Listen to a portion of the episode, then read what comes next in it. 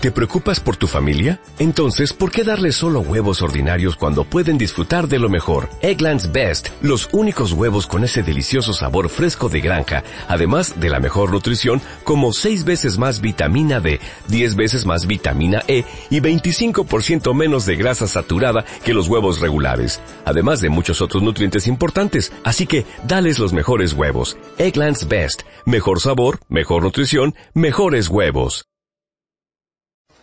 Bueno, pues buenas tardes a todas y a todos. Eh, estamos aquí para acometer la presentación de este libro.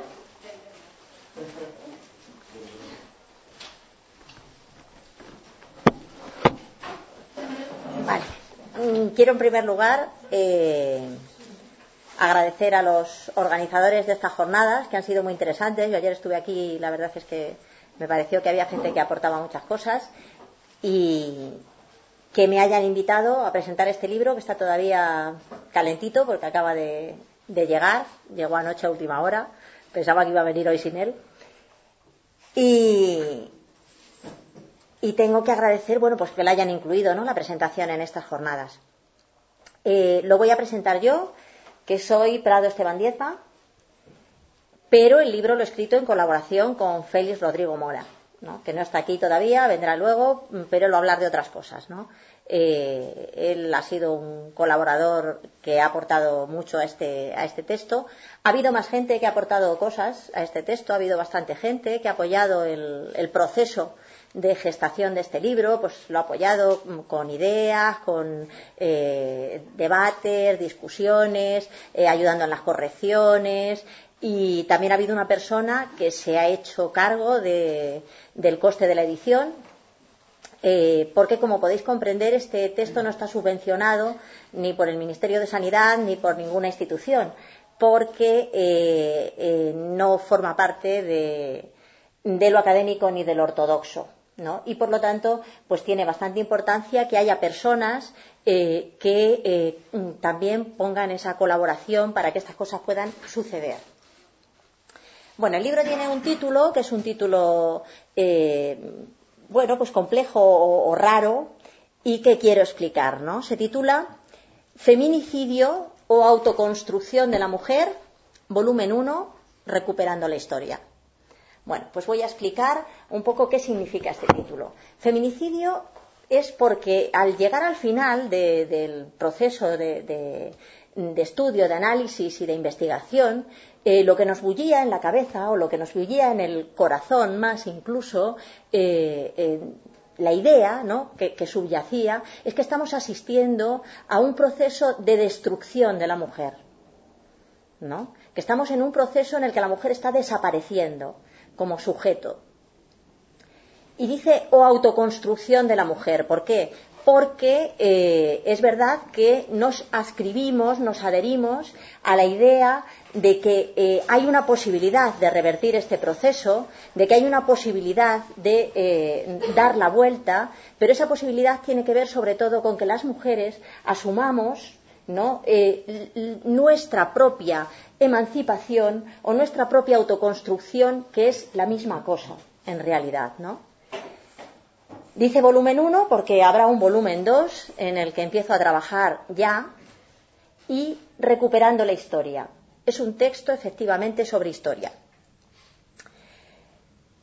Este es un libro raro que nunca hubo un proyecto para escribirlo, o sea, nunca pensamos en escribir este libro, eh, porque yo estaba escribiendo eh, otra cosa, era un, libro sobre la situación actual de las, mujeres, y entonces mm, quería hacer un primer capítulo eh, sobre historia, y bueno, pues llamé a Félix Rodrigo, pues porque nos conocemos hace muchos años y porque todos los que le conocéis sabéis que sabe mucho sobre historia, ¿no? Y le dije, Félix, échame una mano para poder organizar este capítulo, ¿no?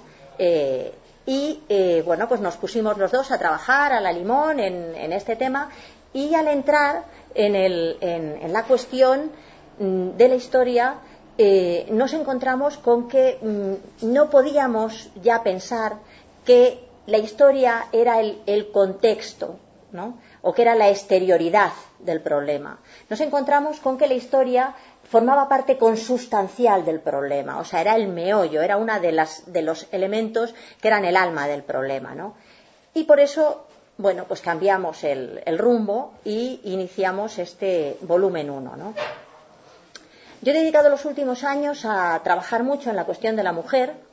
No lo he hecho porque yo sea mujer, que lo soy, eh, y tampoco porque piense que todos los problemas del mundo, todas las cuestiones del mundo tengan que tener su eh, equivalente femenino, ¿no? Porque ahora se dice la guerra y la guerra y las mujeres, el hambre y el hambre y las mujeres, eh, mm, el paro y el paro y las mujeres, ¿no? Y yo siempre digo no, la pobreza es la pobreza, ¿no? Para todas las personas que la viven, con independencia. Eh, no fue por eso, ¿no? Eh, mm, no fue tampoco como una mm, revisión. Yo mm, no, hay en algunos lugares se me ha calificado de ex feminista. Yo no soy ex feminista porque nunca fui feminista. ¿No? Entonces, no era porque a mí me interesara el problema de la mujer especialmente, sino por la consideración de que la cuestión femenina en el presente es una cuestión de orden estratégico. ¿Qué significa estratégico? Estratégico significa que es uno de los nudos gordianos en los que se asienta el sistema de dominación. Es decir, hoy el sistema de dominación, las formas de organización de la sociedad, eh, tienen en la cuestión femenina uno de sus elementos constitutivos. Y por lo tanto, el problema de la mujer no es un problema que afecte a las mujeres, sino que afecta a la capacidad de subvertir el orden social existente. Y no es un problema de segundo orden, sino que es un problema decisivo del momento presente. ¿No? Esto, por ejemplo, en las presidenciales norteamericanas, si os habéis fijado, eh, ¿por qué se ha luchado allí? Sobre todo por el voto hispano y el voto femenino. ¿no? Entonces, eh, ahora mismo el, el, Estado y el sistema de dominación se refunda constantemente sobre la base de presentarse con un tinte emancipador. ¿No? Es el instrumento de emancipación de todos los oprimidos. Y todos debemos ascribirnos a esos mm, principios que nos plantean. ¿no? Bueno, eh, lo evidente, o sea, los hechos, ¿no? lo que demuestran, es que ahora mismo eh, hay un sector importante de las mujeres que están colaborando activamente con el sistema de dominación. Eso es así. Y eso le hace fuerte y le hace potente. Y otro sector de las mujeres estamos siendo devastadas y destruidas y caotizadas y entonces somos, estamos completamente paralizadas. No tenemos capacidad para hacer nada. Hace poco me escribían unas mujeres desde Barcelona y me, planteaban la cuestión y me decían, las mujeres no intervenimos en los movimientos sociales, no intervenimos en las asambleas, no nos atrevemos a hablar. ¿Qué nos está pasando? ¿No? Cuando eh, escuchamos constantemente todo lo que hemos avanzado las mujeres, ¿no? Si lo comparamos con los hechos reales, es decir, con el hecho de que las mujeres ahora no hablamos, ahí hay una contradicción flagrante, ¿no? Entonces, eh, yo creo que puede que vivamos el, momento de mayor invisibilidad de lo femenino, es decir, de las mujeres en cuanto que mujeres, ¿no? de los últimos mil años en Occidente. Bueno, pues a lo que iba. Eh, cuando eh, nos dimos cuenta que la historia no es el contexto de nuestro problema, sino que es parte sustancial del problema, decidimos entrar a fondo en la cuestión. ¿Por qué no es, eh, eh, ¿por qué no es un contexto? Pues porque efectivamente la historia nos constituye como sujetos. Eso lo explica muy bien Xavier Zubiri, eh, que desde mi punto de vista es el último filósofo en lengua castellana, porque después de Zubiri creo que ya nadie ha escrito filosofía, la filosofía está de más. Ahora, como tenemos estado del bienestar, no necesitamos filosofía. Muchas cosas que desaparecen, ¿no? Eh, porque ya no nos hacen falta ni la filosofía, ni la poesía, ni muchas otras cosas. Bueno, Xavier Zubiri dice eh, que el ser humano tiene que tener al menos tres dimensiones. Una personal, es decir, desde el yo mismo, eh, una social de la convivencia, del ida y vuelta hacia los demás, y una dimensión histórica.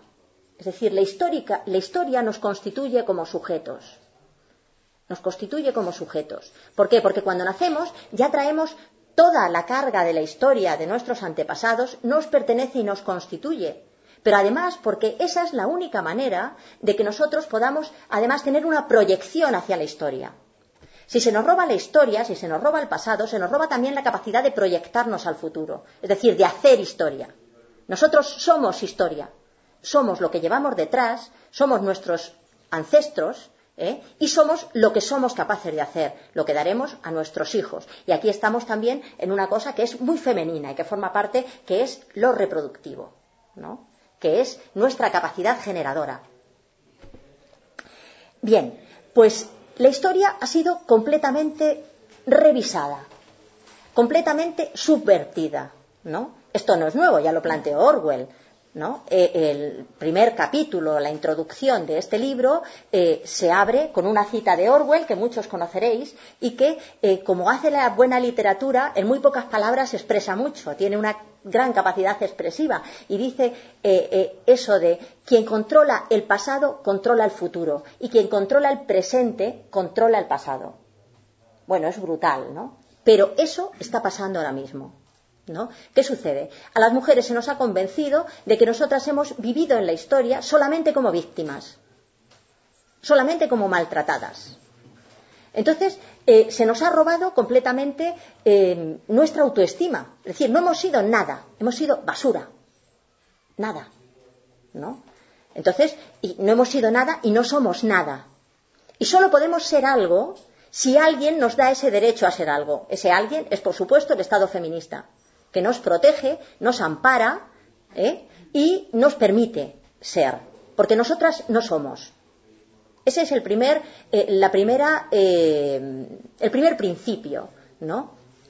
Entonces, sobre todo, como no podemos mirar al, pasado, tenemos que sujetarnos al presente como podamos, ¿no?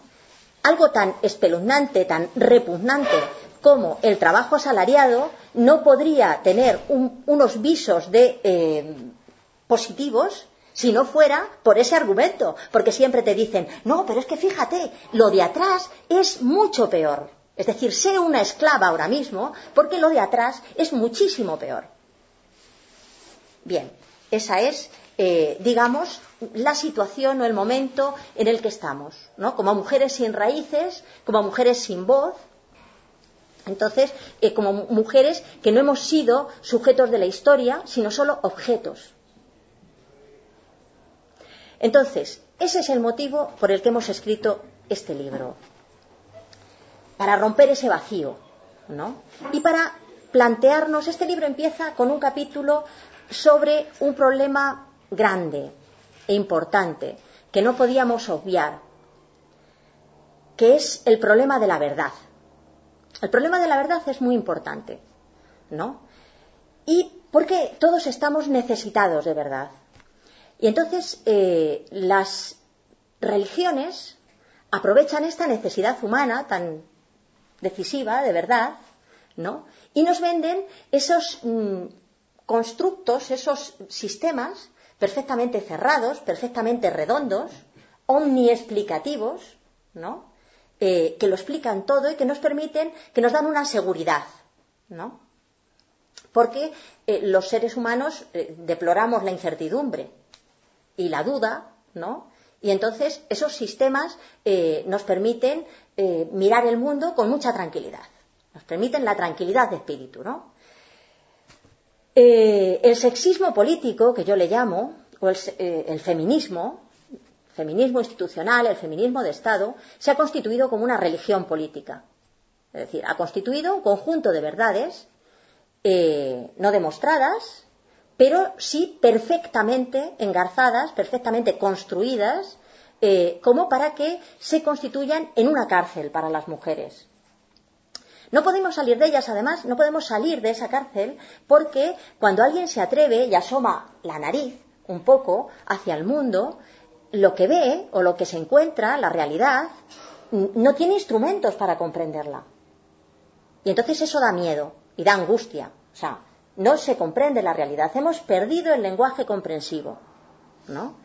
Yo que trabajo con niños muy pequeños, me doy cuenta que ahora mismo hay procesos muy rápidos y muy, muy profundos y muy por el cual los niños pierden el lenguaje comprensivo y entonces ya no entienden nada. Actúan eh, eh, entonces eso da mucho miedo, ¿no? Hemos perdido y hemos perdido la capacidad para escuchar la realidad. Eso nos mantiene a que si asomamos la nariz volvemos rápidamente al lugar de las seguridades, ¿no? Entonces, eh, estos sistemas, estas religiones políticas tienen una consistencia fortísima, brutal, ¿no? Y es muy difícil salir de ellas. Entonces, este libro quiere ofrecer alguna posibilidad ¿no? de encontrar, de buscar esos recursos para entender. ¿no? Eh, hemos buscado sobre todo un cambio de paradigma. Y entonces, pero teníamos que pensar en el problema de la verdad, ¿no? Y el primer capítulo, la introducción, está dedicada a eso, al problema de la verdad. Eh, ¿Desde qué punto de vista? Pues no desde las verdades completas y absolutas, sino de la verdad como la podemos conseguir. Es decir, de las verdades eh, sin certezas absolutas, con un espectro de incertidumbre, eh, de las verdades limitadas, de las verdades que afectan solamente a, las partes de las cosas y no a la totalidad. Porque nosotros podemos pensar la totalidad, pero no la podemos recoger. Es decir, hay una limitación humana para acceder a la totalidad. Entonces este libro no es total, ya os lo digo. Aquí se quedan montones de cosas, se quedan fuera, ¿no? Entonces, pero eso significa que aunque nuestras verdades sean más o menos limitadas, no tenemos que renunciar a la verdad por eso. Decir, porque los retazos de verdad, las pocas eh, migajas de verdad que nosotros podemos ir construyendo, que podemos ir eh, eh, elaborando, son el material insustituible para conseguir subvertir el orden establecido. Por eso os digo, este libro, cuando trata la cuestión de la verdad, la trata desde lo que podemos acceder a ella. Y hemos elegido una figura que yo creo que es una figura fundamental en, la historia occidental. Las mujeres necesitamos modelos, lo necesitamos verdaderamente, y creo que ella es un modelo al que nos tenemos que acoger, que es Simone Weil. Simone Weil para mí es un modelo porque es una mujer que en primer lugar determina que las personas, ¿no? Eh, tenemos que buscar sobre todo eh, eh, la entrega, tenemos que buscar los deberes antes que los derechos y tenemos que buscar. ¿Tenéis alguien un coche aparcado en la puerta del garaje? Blanco, un Renault que creo que es un 455 de estos o así. ¿No es nadie? Vale, nada.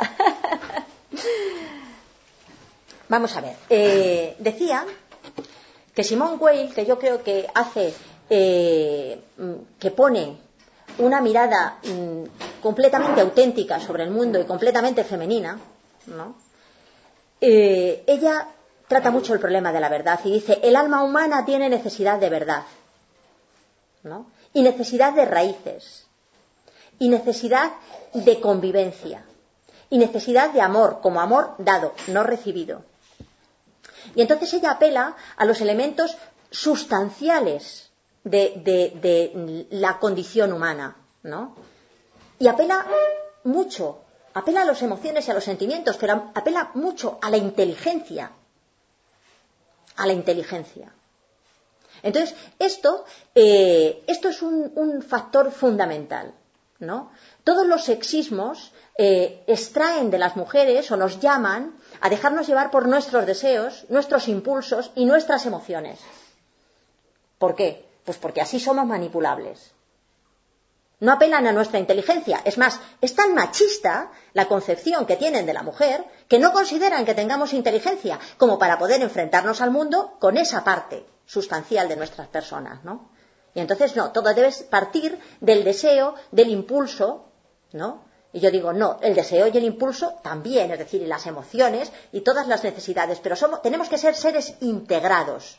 Simone Weil eh, presenta verdaderamente esa idea de los seres integrados. Pero ella ha hecho cosas maravillosas, como su estudio, por ejemplo, del trabajo asalariado, sus estudios sobre el trabajo asalariado son las mejores cosas, lo, mejor que se ha escrito sobre lo que significa el trabajo de fábrica, lo ha escrito Simone Weil. O sea, si yo tengo que decir diez libros que me parecen fundamentales del siglo XX, uno es La condición obrera de Simone Weil, que por cierto no está publicado en el Estado español. Está publicado en Argentina, por cierto, este, este amigo que, oye, a ver si te traes unos ejemplares, por favor. Porque es verdad, está publicado en Argentina, pero tiene prohibida su venta en España. O Sí, bueno, pero está estará prohibida por otros motivos, por algún motivo de aduanero, de, fiscal o de algún tipo, ¿no? Pero no se vende, o sea, yo lo he conseguido por métodos rocambolescos, ¿no? Pero no, no, está censurado el texto, pero no se vende, o sea, no se puede vender aquí. Bueno, eh, eh, entonces eh, ella sitúa las cosas en otro paradigma, ¿no? Entonces, yo creo que, es una cuestión muy importante. Todo el primer capítulo está dedicado bueno, a, los, eh, estos elementos de valores, es decir, la verdad exige también eh, valores como la fortaleza, es decir, hoy no se puede defender la verdad si no te sitúas en la fortaleza, en el, ánimo, en un cierto estado de valentía, ¿no? porque eh, la verdad es acosada, ¿no? verdaderamente. Y eh, no podíamos dejar de dedicar otro capítulo en, este libro a la otra Simón, ¿no? Es decir, las antípodas de Simón Weil, que es Simón de Beauvoir. Ellas, que son contemporáneas, que además fueron juntas al liceo y se conocían, ¿no? Eh, son las antípodas la una de la otra. Yo a Simón de Beauvoir creo, la, la, considero, y creo que lo es, ¿no? La gran misógina, ¿no? Eh, la gran eh, generadora del odio a lo femenino, a la mujer, ¿no? la mujer que se avergüenza de sí misma y de su propia biología, ¿no? la mujer que deplora la maternidad, la mujer que llama a las mujeres al trabajo asalariado para emanciparse. Ella colaboró siempre con el poder, siempre, fue una persona que siempre colaboró con el poder. Entonces, su biografía dice mucho de lo que es luego toda su, la estructura de su pensamiento, ¿no? O sea, ella, eh, durante el régimen de Vichy, colaboró con Vichy, eh, cuando eh, en la Francia liberada, en la Francia de De Gaulle, se fabricó una biografía falsa mm, sobre su etapa de resistente, falsa, está demostrado que ella nunca participó en la resistencia, y siempre colaboró con, el poder. Ella tuvo una vida eh, buena, una vida plácida, una vida llena de, eh, bueno, pues de toda clase de cosas. Eh, Weil murió muy joven. Bueno, hay algunas cosas también de su biografía, como por ejemplo un trabajo en el que ella defiende a Sade, un trabajo de juventud que luego se ha tratado de tapar, define un poco lo que es, ¿no? Y eh, no es casual tampoco que su libro, El segundo sexo, fuera uno de los libros de cabecera de las gerifaltas de la sección femenina aquí, ¿no? en los años 50. De eso luego eh, también hablaré, ¿no? Entonces, eh, bueno, pues nosotros hemos querido hacer un poquito de justicia histórica, poco, porque si alguien piensa, dice, bueno, pues ¿quién venció en, en este combate singular? Pues la de Beauvoir, que a su proyección histórica ha sido mucho mayor. A Beauvoir la conoce todo el mundo y a Well casi nadie.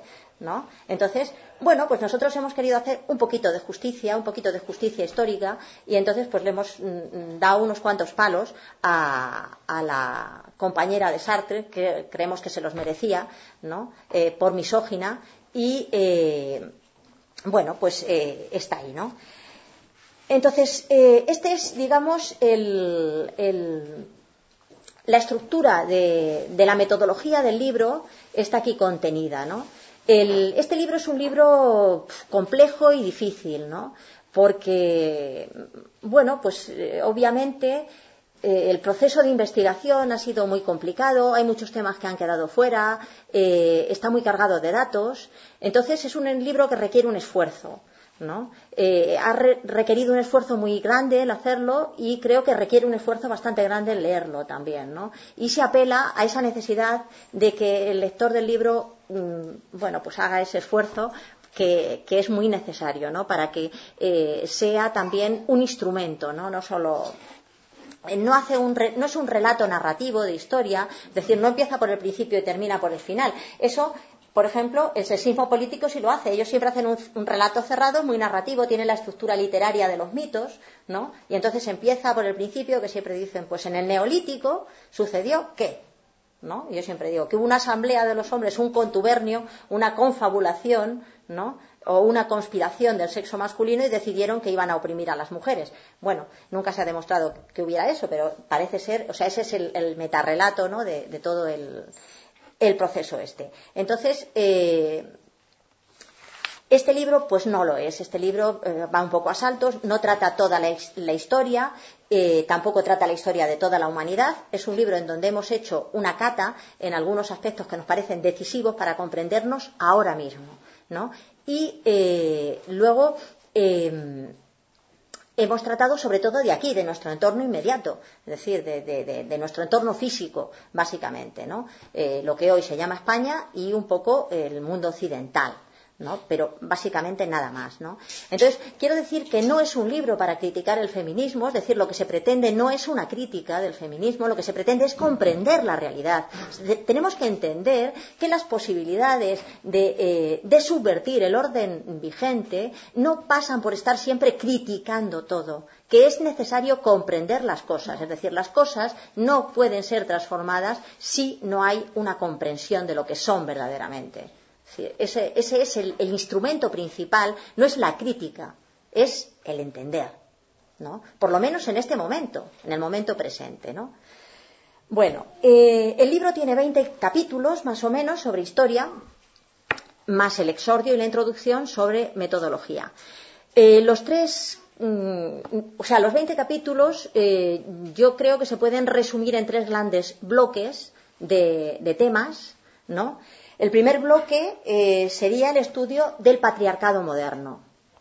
El patriarcado occidental eh, mm, es, hijo del patriarcado romano.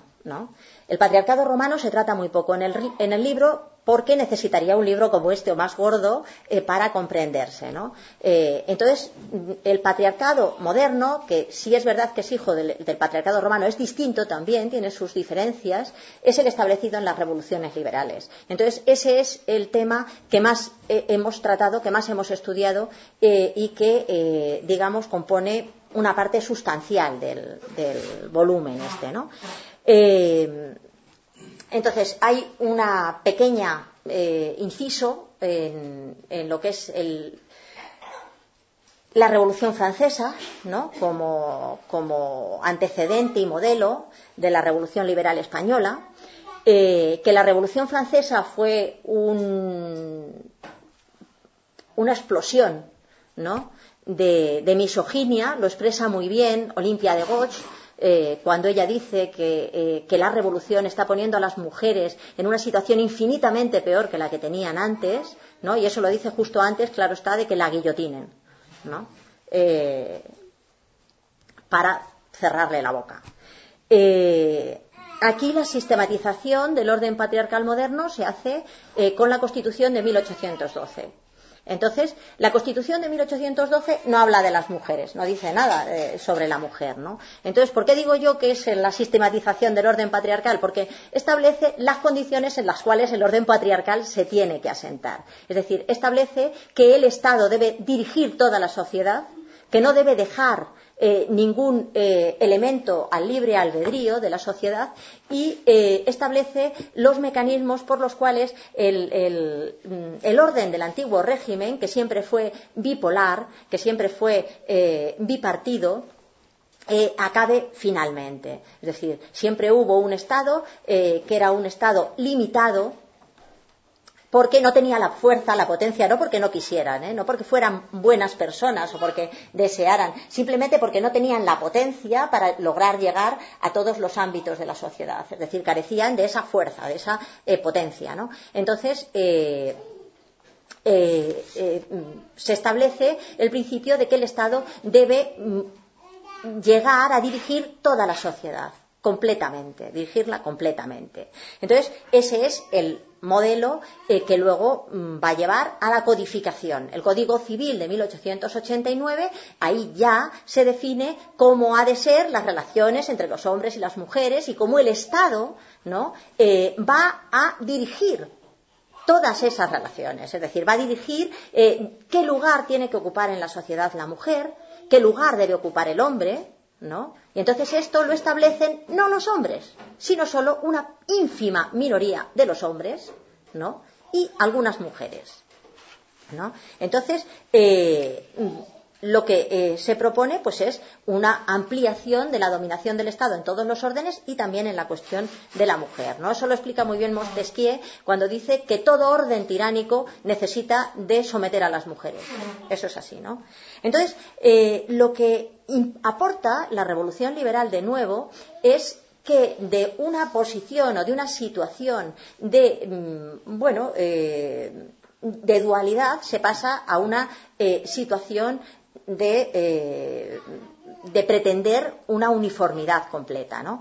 Eh, pero sobre todo aporta una cosa, que es respecto al patriarcado que mm, estaba representado ¿no? por, la Iglesia Católica y por el modelo así antiguo régimen, lo que aporta la revolución liberal es justamente la misoginia y el odio a la mujer. Es decir, la revolución liberal eh, pasa de considerar que las mujeres pueden existir como mujeres, aunque sea en, digamos, en lugares eh, relativamente eh, con ciertas limitaciones, a pensar que las mujeres deben desaparecer como mujeres, ¿no? Entonces, por ejemplo, por eso, mm, y aquí está demostrado, fueron los más revolucionarios, los anticlericales, los más, en fin, como por ejemplo, pues Pimargal, ¿no? La gente más misógina, los más modernos. Toda la modernidad del siglo XIX y XX es la misoginia pura, ¿no? Hay un capítulo dedicado también, por supuesto, al PSOE, ¿no? donde se plantea eh, cómo el PSOE surge a la historia como un partido del odio a la mujer.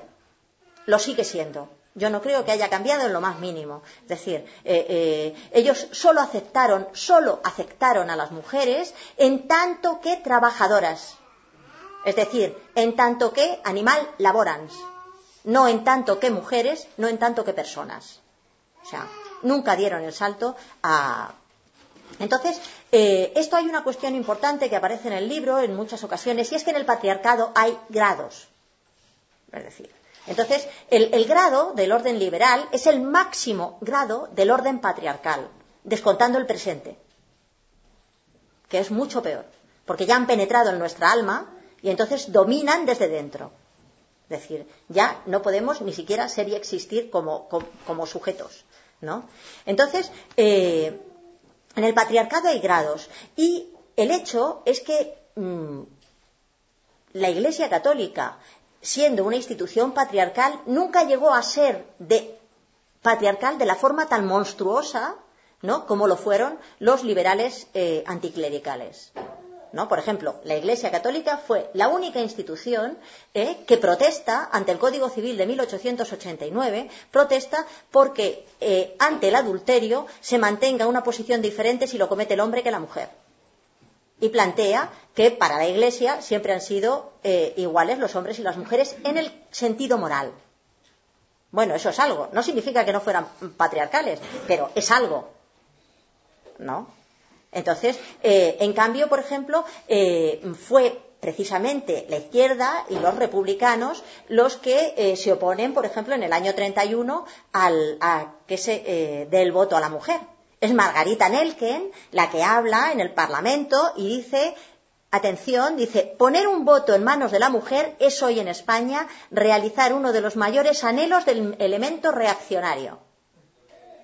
Y esto es una mujer, una mujer del PSOE. Al menos la Clara Campoamor se atrevió a desafiar a su partido eh, y llevarles la contraria. Pero esta señora no. Es decir, escupe su bilis. No es que yo piense, por supuesto, que el voto era nada positivo para las mujeres, como no lo fue para los hombres. O sea, era una forma de llamarles a colaborar con el sistema, obviamente. Pero lo que sí expresa, de todos modos, es que ellos consideraban eh, eh, a las mujeres, en fin, como un cuerpo sin alma. Eh, lo de Nelken además deja claro otra cuestión que también se trata en numerosos capítulos del libro y que se trata mucho en el libro, ¿no? que es la cuestión de que el patriarcado no hubiera sido posible sin la colaboración de la mujer. Es decir, ha habido muchas mujeres colaborando con el patriarcado y si no hubiera sido así, nunca se hubiera sostenido. Por ejemplo, se explica eh, de dónde surge el modelo de ama de casa, que la gente piensa que es eh, eh, tradicional e infinito. No, no, eso surgió a finales del siglo XIX. ¿No? O sea, antes no existía el ama de casa. Eso no, no existía, ¿no? Y eso es un, modelo, una ideología que la crean un conjunto de mujeres, ¿no? Como una señora que se llamaba eh, Pilar Sinué de Marco, que escribe un libro que se llama eh, El ángel del hogar, ¿no? Bueno, eso es algo que antes no existía. Bueno, pues hubo un conjunto de mujeres que fueron colaboradoras muy activas del patriarcado. Por lo tanto, no podemos considerar que el patriarcado sea ni una confabulación de los hombres contra las mujeres, ¿no? Ni algo en lo que las mujeres no hemos tenido una colaboración necesaria. El patriarcado es un orden que surge principalmente del Estado, es decir, es el Estado quien establece el patriarcado. Y el patriarcado además está vinculado a una cosa espeluznante que el feminismo eh, ha ocultado patriarcado está vinculado a la guerra. Es decir, el orden militarista es el que obliga a eh, tener a las mujeres encerradas. Hoy no, porque hay otro sistema, ¿no? que es el, traer a las gentes de un lado para otro. Pero eh, hasta el siglo XIX sí, y hasta el, el, 20, hasta la Segunda Guerra Mundial, ese ha sido el único orden. Entonces, hay un capítulo que yo creo que es un capítulo de higiene mental, de higiene moral, ¿no? Eh, sobre el patriarcado y la guerra, ¿no? que recupera esa idea de la lucidez básica de decir, no, el patriarcado otorgó un lugar en la sociedad a las mujeres, que podía ser un lugar malo o muy malo, pero otorgó, llevaba anejo otra cosa, que es un lugar, el lugar que tenían que ocupar los hombres. Es decir, definía qué lugar tenían que ocupar los hombres. Y es que a la subordinación femenina le corresponde la conscripción obligatoria de los hombres en los ejércitos. O sea, y eso supone que millones de ellos murieron en las guerras en todo el siglo XIX y en el siglo XX. Muchos millones. O sea, entonces, que las mujeres, que, los feministas eh, se olviden por ejemplo, de algo tan horrible como que en la batalla del Somme hubo 600.000 muertos un millón de bajas. Todos varones. Cero mujeres. Entonces, eso, si a mí me preguntan para quién era más nocivo y más brutal el orden patriarcal, diré para los hombres del pueblo. Solo para los hombres del pueblo.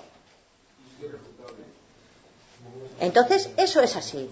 Y eso eh, es necesario que recuperemos ese orden moral, porque lo otro, eh, lo otro, ¿qué nos hace a las mujeres? Nos convierte en seres miserables.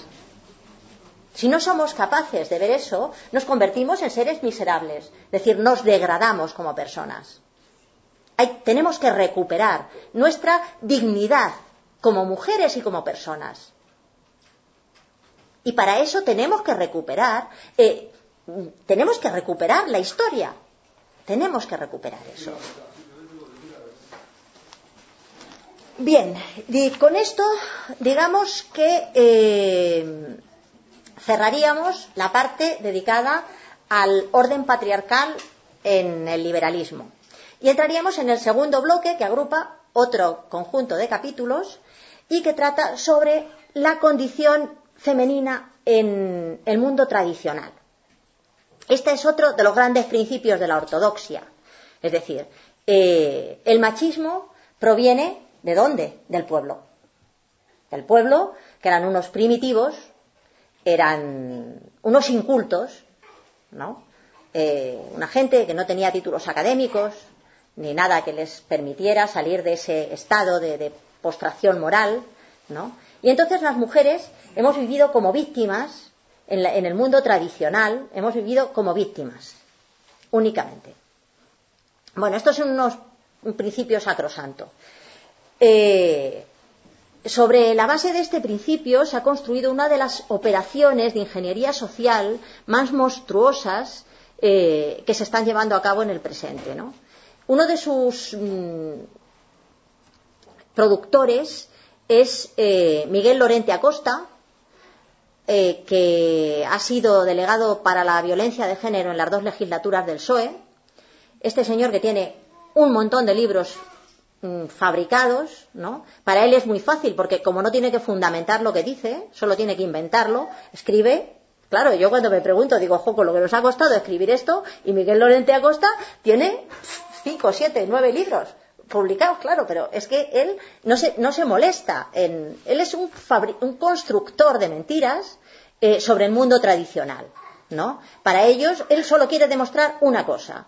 En el pueblo, la mujer ha sido sometida y torturada, y ahora, gracias a ellos, a su Ministerio de Igualdad, a sus dineros, al Estado, por fin las mujeres vamos a poder salir de esa situación y de esa postración, ¿no? Y todas debemos postrarnos delante de ellos y debemos entregarnos en cuerpo y alma a sus planes, sin pensar. Eh, bueno, eh, el franquismo también fue muy contrario a la tradición popular.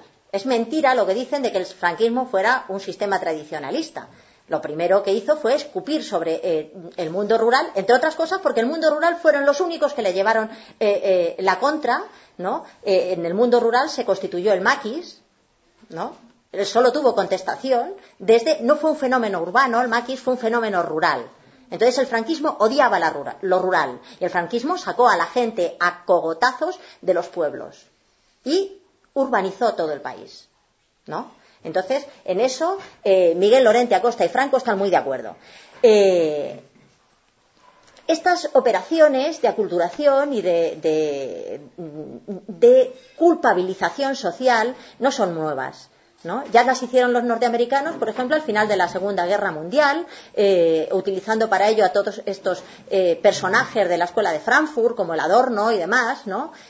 Lo que hicieron fue desculpabilizar al Estado alemán de lo que había sucedido, ¿no? Del nazismo y culpabilizar al pueblo alemán, Entonces, de repente, había que escupir sobre la propia historia y era el propio pueblo quien había creado el nazismo. ¿no? Bueno, eso se está haciendo hoy de nuevo en, este asunto de una forma con, bueno, hasta ahora con bastantes resultados, ya veremos más adelante, ¿no? Eh, de todos modos, este proceso, el proceso este de, aculturación, de, destrucción y de, imputación al pueblo de todos los horrores, es el fundamento de una cosa como es la ley de violencia de género. La ley de violencia de género, que ha llevado a más de 150.000 hombres a, la cárcel ¿no? en los últimos años, está constituyendo un Estado absolutamente policial, ¿no? Eh, es una ley de excepción y hoy, bueno, pues la gente la, eh, encuentra necesaria, ¿no? Ha generado además la mayor justificación y legitimación de los cuerpos represivos y de las que se haya visto, no sé, pues eh, nunca, ¿no? Quiero decir, aquí nunca se consideró que, la policía fueran unos benefactores de la sociedad, hasta ahora, ¿no? Eh, bueno, se están consiguiendo cosas de muchísima importancia, ¿no? Con ello. Entonces, eh, para entender lo que fue verdaderamente la vida popular, lo primero que llama la atención, por ejemplo, es las dificultades que tuvieron para imponer el Código Civil. O sea, la mayor parte de los estudiosos te dicen que el Código Civil eh, eh, tuvo muchísimas dificultades para implantarse y, sobre todo, más que nada, por el derecho de familia. La gente no tragaba con el derecho de familia. ¿No? Entonces, porque efectivamente eh, en el mundo tradicional y en el mundo eh, el derecho consuetudinario era un derecho profundamente antirromano. Es decir, aquí en el antiguo régimen hubo siempre dos sistemas jurídicos y eso eh, lo ignora y lo oculta la historiografía académica. Existía el derecho patriarcal que básicamente las clases altas se las aplicaban a ellos mismos o sea, las clases altas se regían por las leyes de toro, las partidas, el ordenamiento de Alcalá, la novísima recopilación y todo eso que era derecho patriarcal. Pero el pueblo tenía su derecho consuetudinario. El pueblo se regía por sus propios sistemas. O sea, tenía consejo abierto.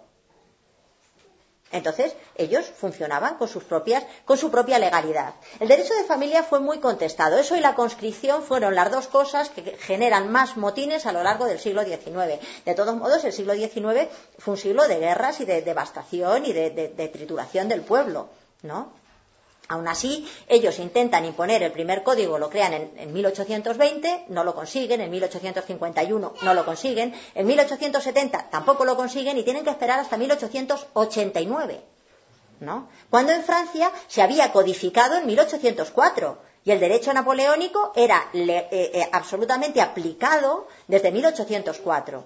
Es decir, aquí hay una revuelta popular de grandes dimensiones y eso eh, verdaderamente tiene su importancia. Entonces, nosotros en este texto hemos demostrado, en primer lugar, que las mujeres no hemos existido en la historia ni como víctimas ni como espectadoras, que hemos sido participantes.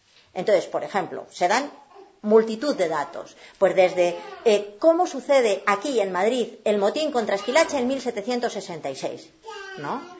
En, ese motín las mujeres son no solo parte fundante, sino parte muy importante, hasta el punto de que un eh, relato de la época eh, usa una terminología que a mí me encanta. Y las llama amazonas arrabaleras, ¿no? Hubo un desfile, un desfile en formación militar de mujeres por la calle Atocha en esos días. Hubo tres días de auténtica insurrección popular en Madrid. Y las mujeres fueron parte activa, es decir, no estaban en casa, no estaban encerradas y no se comportaban como sometidas. ¿no? Y eso es así eh, hasta la Segunda República. ¿No? La Segunda República, que todos los manuales feministas te la presentan como el modelo de, eh, por fin, un modelo de, de, mm, superación del patriarcado, ¿no? Fue excepcionalmente eh, machacante con las mujeres, ¿no? Y, por ejemplo, hubo un conflicto que ilustra muy bien lo que, lo que era aquello, eh, que es el conflicto que se da en la villa de Don Fadrique en junio de 1932 cuando el gobierno republicano hace una ley que impide que las mujeres eh, salgan a segar y las mujeres y los zagalones, dice, no pueden participar en las labores de la siega.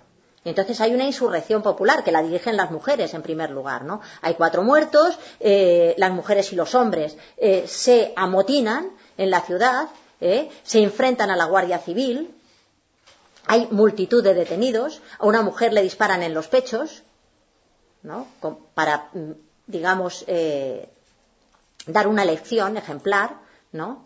Entonces, eh, todo esto está sucediendo y las mujeres estaban y las mujeres participaban y las mujeres y los hombres luchaban unidos. Bien, pues eso es lo que se quería evitar, eso es lo que se tenía que destruir, ¿no? Para que por fin el Estado pudiera ascender, ¿no? y pudiera ascender como único emancipador. Y para eso tenían que robar eh, eh, a las mujeres su propia memoria, ¿no? La memoria de haber sido sujetos de su propia historia, ¿no? Entonces, bueno, pues eh, hacemos en, este, en, estos capítulos, que son, que son, varios, hacemos un recorrido que es transversal, que no es lineal, y entonces pues estudiamos desde la participación, la, contribución de las mujeres en, la economía y en el trabajo, en en un trabajo y en una economía que no es el trabajo actual, es decir, no es el trabajo asalariado, sino un trabajo que es enriquecedor, un trabajo que es integrado, ¿no? que se integra en la vida, que se integra, es decir, donde las mujeres podían ser madres, trabajar, eh, eh, etcétera, porque la vida era única, porque estaba integrada, porque no estaba dividida. ¿no? Bueno, pues se estudia cómo se organiza en distintos sitios, en, eh, eh, cómo participan las mujeres en la fiesta, cómo participan en el arte, eh, cómo participan, cómo son sus relaciones con los hombres, cómo es el matrimonio, cómo es la sexualidad, ¿no?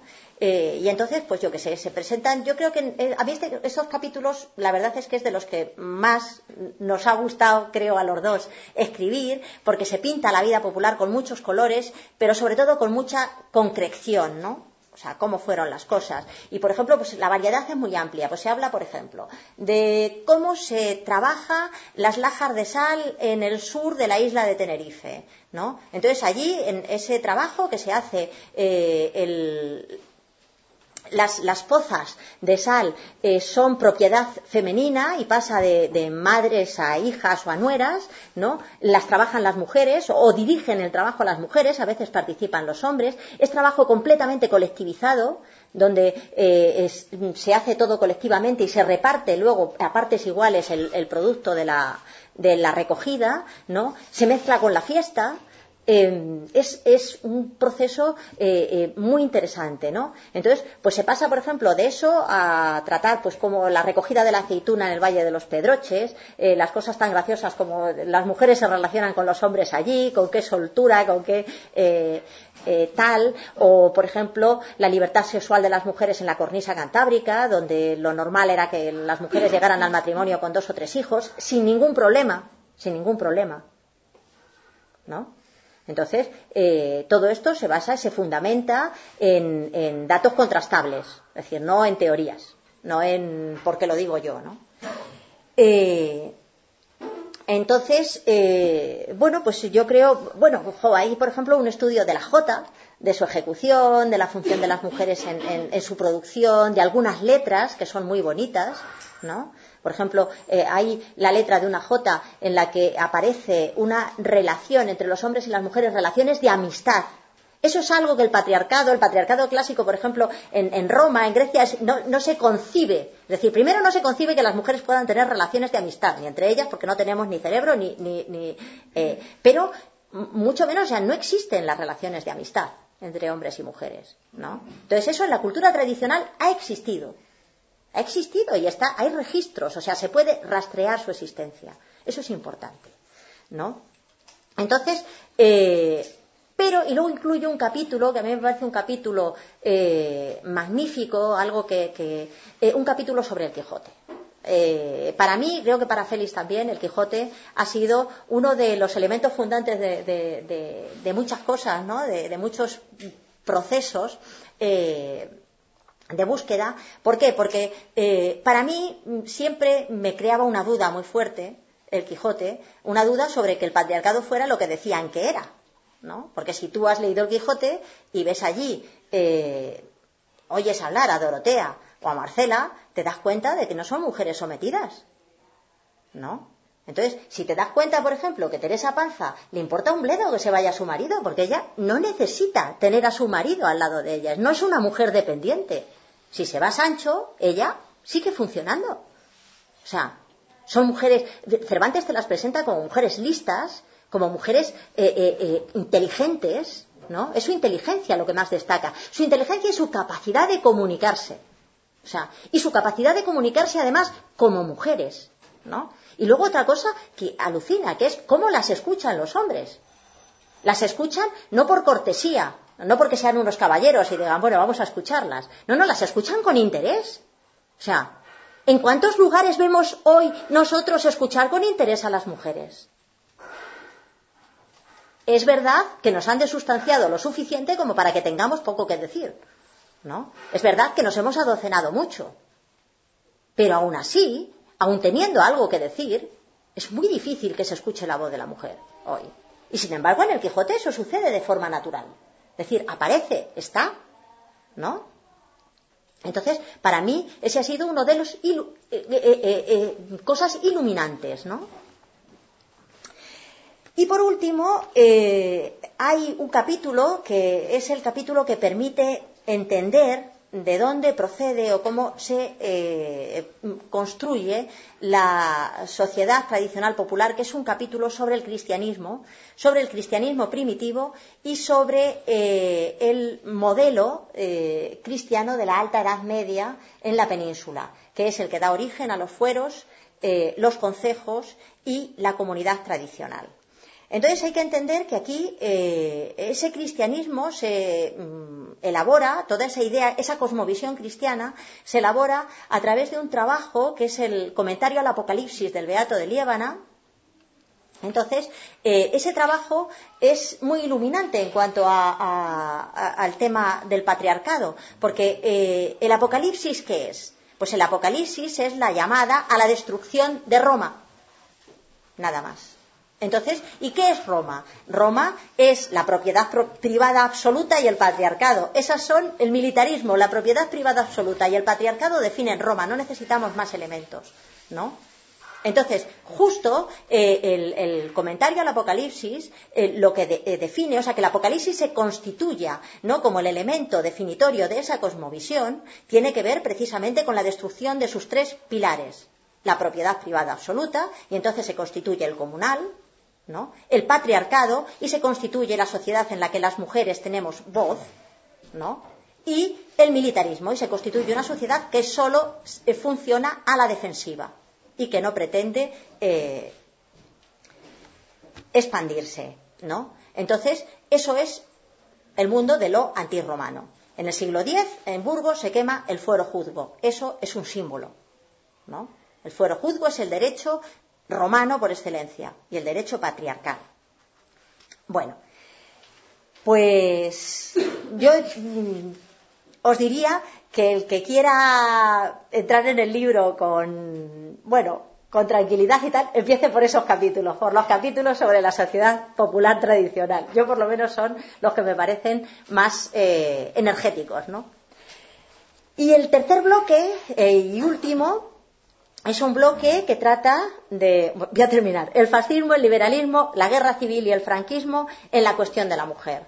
En este bloque se rompen muchos tópicos, muchos tópicos sobre eh, el franquismo como modelo tradicional eh, y sobre que las mujeres no participaron en eh, el nazismo, en el fascismo, en el franquismo. Las mujeres estuvieron presentes, las mujeres tuvieron una gran contribución a, la, que Franco ganara y eh, eso tiene que ser recuperado porque es mm, bueno pues eh, es lo que lo que sucedió no entonces debemos entenderlo debemos mm, reconsiderarlos. El último capítulo es un capítulo que habla de la transición desde el patriarcado eh, al neopatriarcado, que le hemos llamado, es decir, a la situación actual, y lo que se produce es esa sensación de que no vivimos en ninguna ruptura con nada, sino que estamos en un proceso de eh, continuidad y que ese proceso, además, es eh, un proceso de máxima opresión para las mujeres.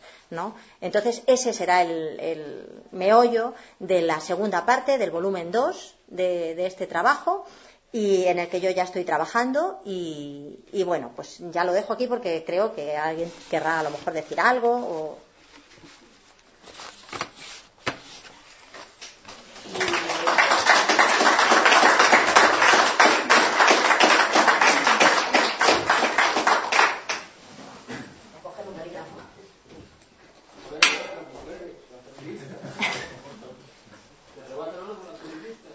tantos hombres feministas como mujeres, ¿eh? Cuidadito. Te quería hacer eh, dos preguntas. Una, eh, ¿cuál, eh, me acabo de enterar de esto de la prohibición de participar las mujeres en la ciega de la Segunda República, creo que sí. ¿qué, ¿Qué se buscaba con eso? Simplemente enfrentarlas con, los hombres? El patriarcado siempre lo que ha buscado es el enfrentamiento entre los hombres y las mujeres y sobre todo el conseguir una dirección, o sea, el dirigir la sociedad. Vamos a ver, a veces mm, hay tanta más capacidad de mando cuando tú puedes hacer un, una, puedes dar una orden absurda y te la tienen que obedecer, eh, eso eh, mm, produce, claro, eso produce una, una gran, un gran poder, ¿no? Entonces, eh, ¿por qué hacían eso? Bueno, pues eh, yo no sé exactamente las causas por las que hubo aquella prohibición, ¿no? Pero la capacidad de prohibir es, eh, es, es, fundamental para establecer un orden político en el que la gente se someta. Es decir, la capacidad de prohibir es la capacidad de someter al otro. Por lo tanto, cuantas más prohibiciones, pues más sometimiento, ¿no? Yo creo que ese es el, motivo principal de la mayor parte de las prohibiciones. Porque eh, quiero decir una cosa, yo no creo que fuera necesario para el orden patriarcal, ni siquiera para la guerra, fuera necesario encerrar a las mujeres en casa. ¿eh? Es decir, eh, aquí había habido una natalidad altísima en toda la cornisa cantábrica con unas mujeres muy, muy libres. O sea que el problema de la natalidad, el problema demográfico, no puede explicar ese, ese factor. Es un problema político estrictamente político, no es un problema demográfico. Se podían tener muchos hijos dejando a las mujeres en libertad. ¿eh? Y la otra era eh, que si podrías mm, brevemente decir eh, cómo es para ti el proceso con que se nos crea la culpabilidad, porque se, se ve este fenómeno, por ejemplo, no voy a ser de los que dicen no hubo holocausto, pero sí que hay incluso judíos que cuestionan la cantidad de muertos y demás sobre el holocausto. Y en cambio, por ejemplo, el genocidio armenio, eh, eh, ¿qué decimos? Fueron los turcos, ¿no? Y no decimos lo mismo de, los judíos. Eh, ahí somos todos culpables y no, nos sentimos, no decimos fueron los nazis solamente, sino que se nos bombardea hacia justificar que el Estado de Israel pueda llevar adelante cualquier tipo de política. ¿Y cómo, cómo crees que es el proceso ese por el que se nos culpabiliza sobre montones de cosas, ¿no? Permanentemente. Bueno, yo ese asunto lo quiero tratar en el segundo tomo y me parece muy importante, pero no te puedo contestar ahora. Lo que es cierto es que los procesos de victimización son un elemento fundamental del poder ahora mismo, porque eh, se victimiza a determinados sectores y luego eh, se trabaja con las víctimas. ¿no? Es, el, proceso ¿no? por el cual, además, el Estado se constituye como el máximo eh, protector y, garante ¿no? de, de todos los, los victimizados, ¿no? Previamente por él. Entonces, eh, pero es verdad que, bueno, yo necesito hacer una, una profundización en ese tema, ¿no? Mm, no te podría, hay alguna, hay algún, algún trabajo interesante, pero se ha trabajado poco ¿eh? sobre esa cuestión. Eh, yo ahora mismo no, no tengo un, quiero decir, una, una posición muy, muy definida o que pueda explicar ¿no? todo el, proceso. Sé que ese proceso está en marcha, que es fundamental en nuestro. ¿Pero qué quieres decir cuando desculpabilizar respecto a qué? O sí, como, eh, porque ella eh, usó el, el, el término eh, victimización y culpabilización, donde, donde por ejemplo, en este caso se nos hace eh, culpables históricamente de una cosa que a lo mejor nunca sucedió, ¿no? Eh, y entonces se nos crea una historia donde pasamos a, sentirnos todos eh, en deuda con lo que sea, con una colectividad, con un grupo determinado, lo que sea, cuando en realidad mm, ese proceso histórico nunca tuvo lugar. Ya. Está, está este compañero, no sé, yo dime. Mira, son dos, eh, dos, cosas. Una es un dato que me ha sorprendido y quería que lo, lo confirmaras. Dices que ha habido 150.000 encarcelados varones por ley de violencia de género. Es que mm, me gusta la estadística. Creo que hay unos 70 o 80.000 personas en la cárcel, a, en, en, las cárceles españolas mm. como población carcelaria. O sea que podría ser a lo largo de los años entrando y saliendo. Sí, en los últimos, en los últimos seis años. Pero son 150.000. Sí, eso es un dato que se, que se maneja. Ah, 150.000 eh, eh, condenados, condenados, no encarcelados, ¿eh? condenados. La segunda tiene que ver con el, ataque continuo a la, maternidad. Yo puedo entender que en una sociedad, no sé, vamos a poner África, que tiene una expresión demográfica muy grande, eh, los estados allí quieran mantener una natalidad baja para evitar, digamos, el discurso que se mantiene ahora demasiada población eh, consume los recursos. Pero en España, desde los años 80 se ha bajado la tasa, el índice de, nacimientos de 2,1 hijos por mujer hasta 1,2, 1,3 y nos ha llevado ya a partir del año 2000 a que si no viene una remesa continua de inmigrantes, eh, ni se puede mantener eh, la continua producción de, viviendas, ni se pueden garantizar las pensiones. O sea, el Estado, sin una continua renovación de, de, nuevas, de nuevas personas no puede, no puede mantenerse. Entonces, no es, un, suicidio, no es un suicidio para el Estado mm, aplastar la maternidad, que no nazcan hijos y, y a su vez necesita continuamente de, de, eugenesia. Claro, bueno, es que el, eh, la natalidad está bajando en todo el planeta, ¿eh? O sea, quiero decir, en, Irán, por ejemplo, el índice de hijos por mujer es 1,9, o sea, no es de reposición. En todo el planeta la, tasa de natalidad ha caído, pero además en picado.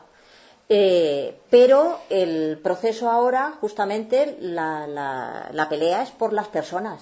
Es decir, el poder mover a las personas de unos lugares a otros y el poder llevarse la, lucha, el principal valor que hoy se persigue no son los, los eh, no son las materias primas, son las personas.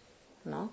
Entonces, mm, ese es el negocio ahora mismo, justamente mover gente y llevársela. Si la reposición de población a la larga, el propio Estado, España tiene unos problemas ahora muy grandes como Estado porque las, no hay apenas generaciones que sustituyan las anteriores. Sí, no, no, eso no, no me cabe ninguna duda.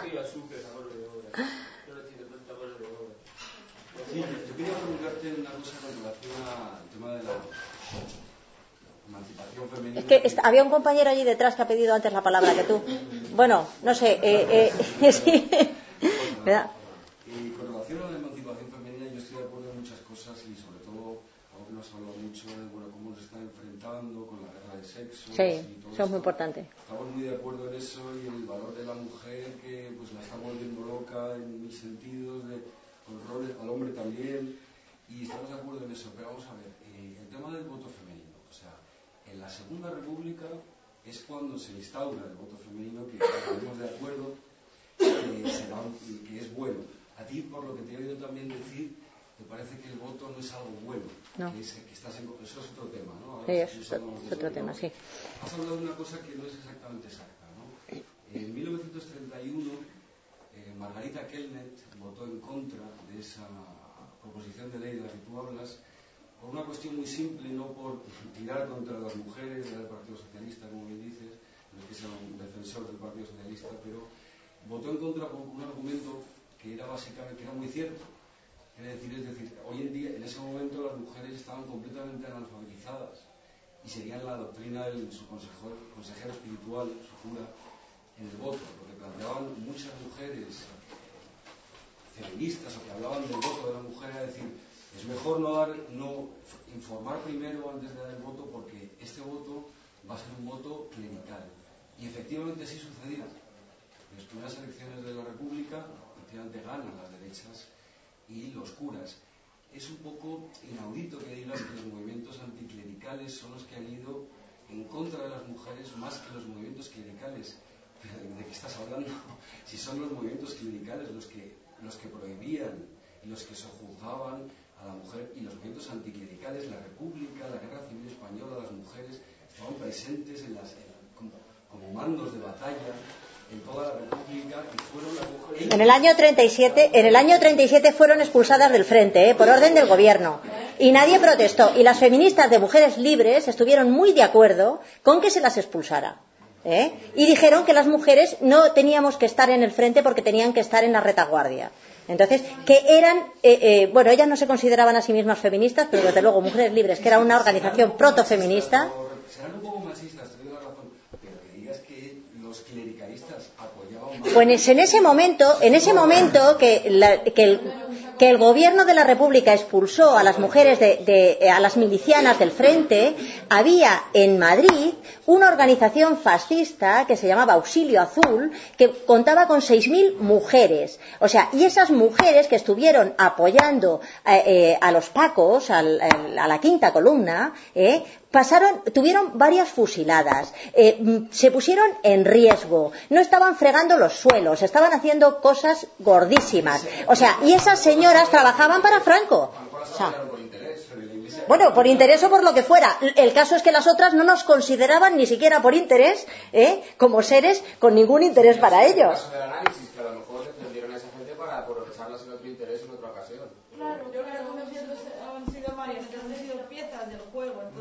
Todas las decisiones en su momento se tomaron y éramos piezas del juego, éramos nuestros abuelos. Siempre a conveniencia. Sí, pero el voto, femenino, el voto femenino está claro que menos a Prado Esteban a todos nos parece que fue un logro. No, pero que yo, eh, yo, el sistema democrático de votar, por lo menos Yo ahí discrepo en que... Me parece bien el sistema de sufragio universal, que es lo que se ha intentado conseguir, que es de lo que ella hablaba, para imponer el Estado y las naciones hoy por hoy, por lo menos yo, con un pensamiento liberal o anarquista, estoy totalmente en contra del sufragio universal, del sufragio eh, femenino o de cualquier... Eh... No, no, no, no, que nos autogobernemos. no quiero que me gobierne nadie más que yo. Quiere hablar aquella, aquella compañera y mi toa. pero incluso incluso sin ser anarquistas si pensamos que, que, las sufragistas surgen en la época de Marx. Quería hablar quería hablar ella y creo yo es que no sé no estoy tomando nota pero ella Mitoa y, y tú es el primero porque estaba antes venga sí. Tenía una pregunta y una contestación. La pregunta era si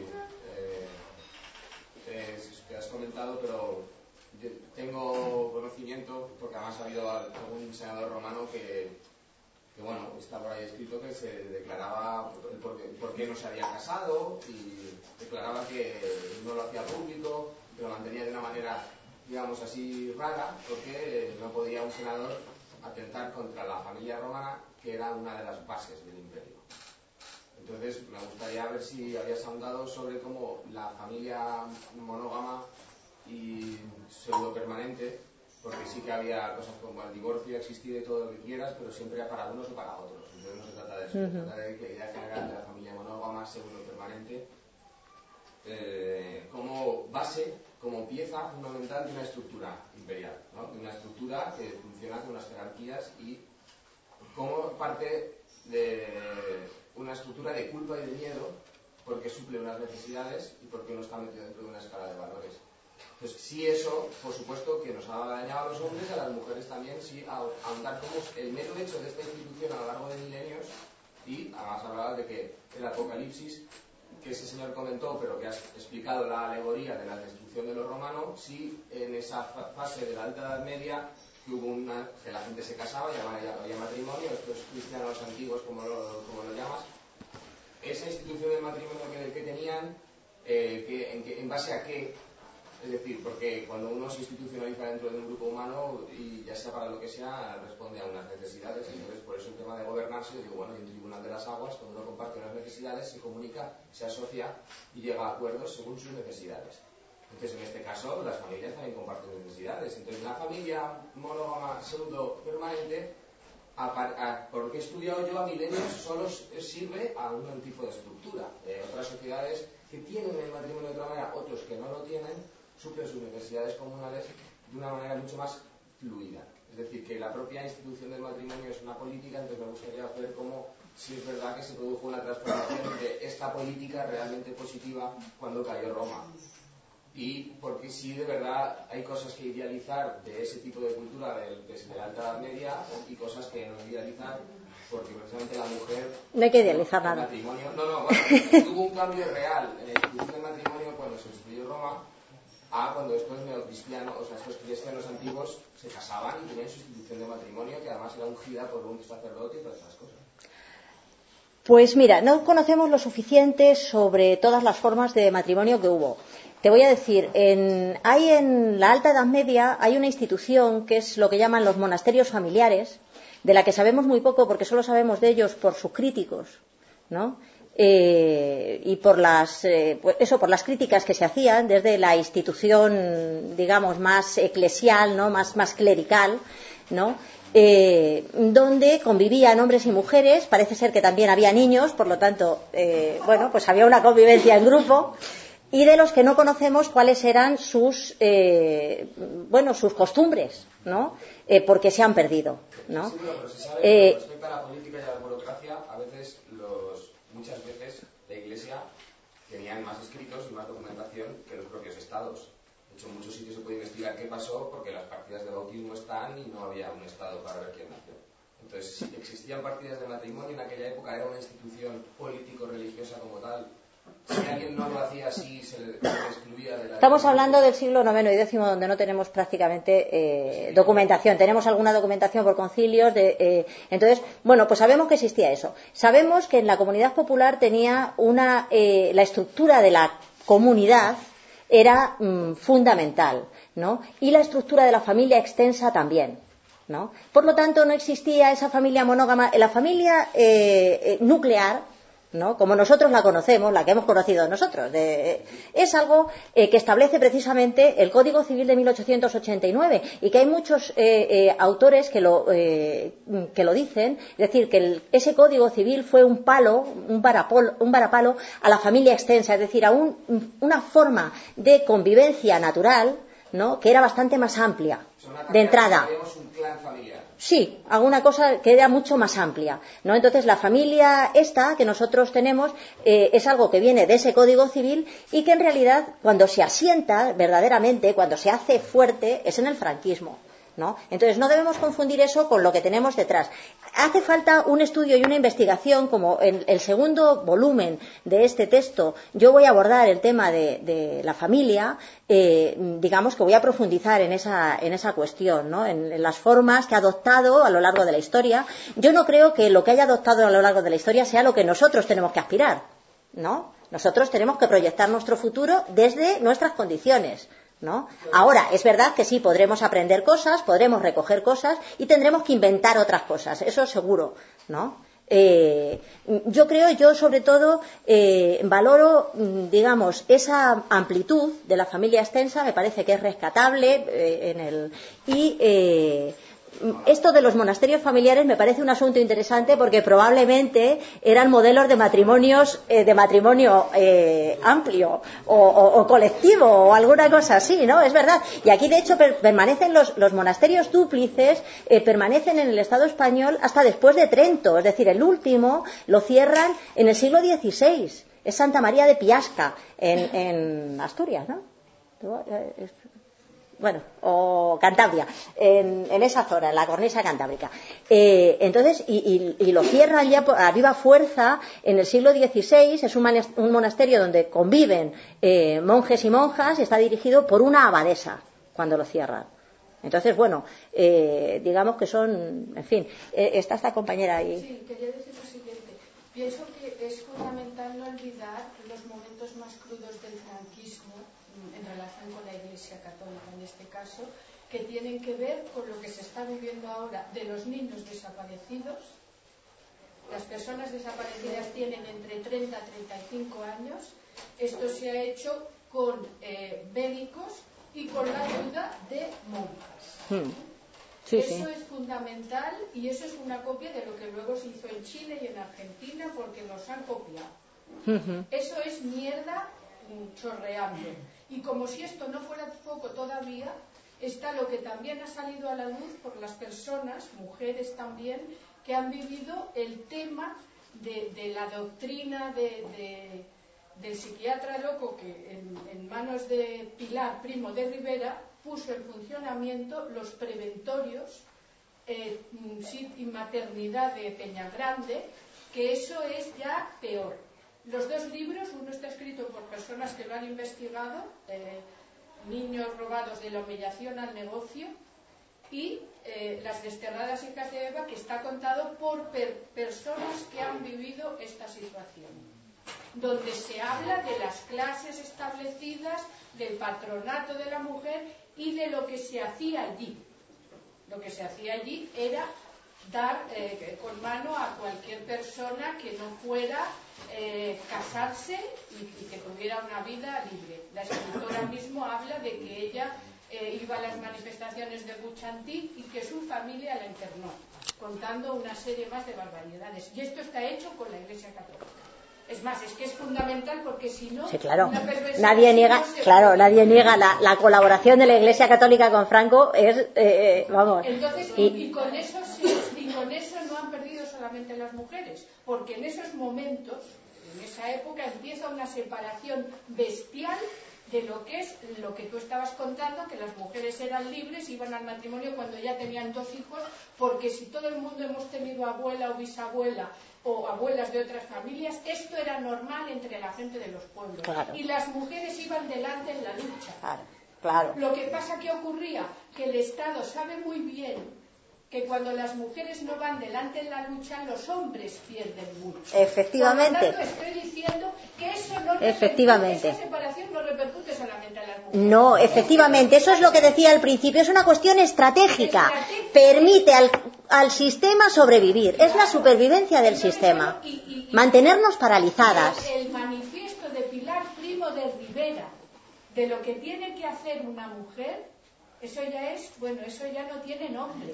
De todos modos, hay una cosa, por ejemplo, aquí en el, en el libro se trata eh, que hay una cosa, hay una diferencia entre lo que parece ¿no? Eh, y, lo que es. Por ejemplo, se dice, no, las mujeres eran dirigidas por la Iglesia. Y entonces hay un autor que eh, hace un estudio de Torrejón de mm, Ardoz en el siglo XVIII y se le ocurre una cosa, la verdad es que cantidad de creativa, eh, que es mm, para estudiar qué, eh, mm, qué, cantidad de seguimiento tenían las consignas de, de, los curas entre el pueblo, ¿no? Y entonces estudian eh, qué cantidad de niños nacen en Torrejón de Ardoz en los nueve meses después del periodo de abstinencia de la cuaresma y descubren que no solo no baja la natalidad, sino que crece ligeramente respecto al resto del año, lo cual expresa que la gente no mantenía la abstinencia. Una cosa es que fueran a misa, otra cosa es que dijeran sí o no, o X o Z, y otra cosa es lo que hacían. Es decir, la gente era libre en sus, en, en sus actos, no consideraba que tenía que hacer lo que les. Sí, en el siglo XVIII. Luego ya a partir del 1900 y pico y eso cambió, ¿no? Hombre, eh, sí, no, las cosas cambiaron mucho cuando Franco ganó la guerra, obviamente, que para eso se hizo. Toca a mí, Toa. No he terminado. Y Ah. otra cosa que quería decir es que otra de las separaciones fundamentales hacen que, que entre en juego una separación de hombres y mujeres es cuando interviene el hecho de nacer fuera de casa. Desde el momento que hay una intervención de una tercera persona, que es un médico o una comadrona, que el niño no nace en casa, esa culpabilidad se arrastra.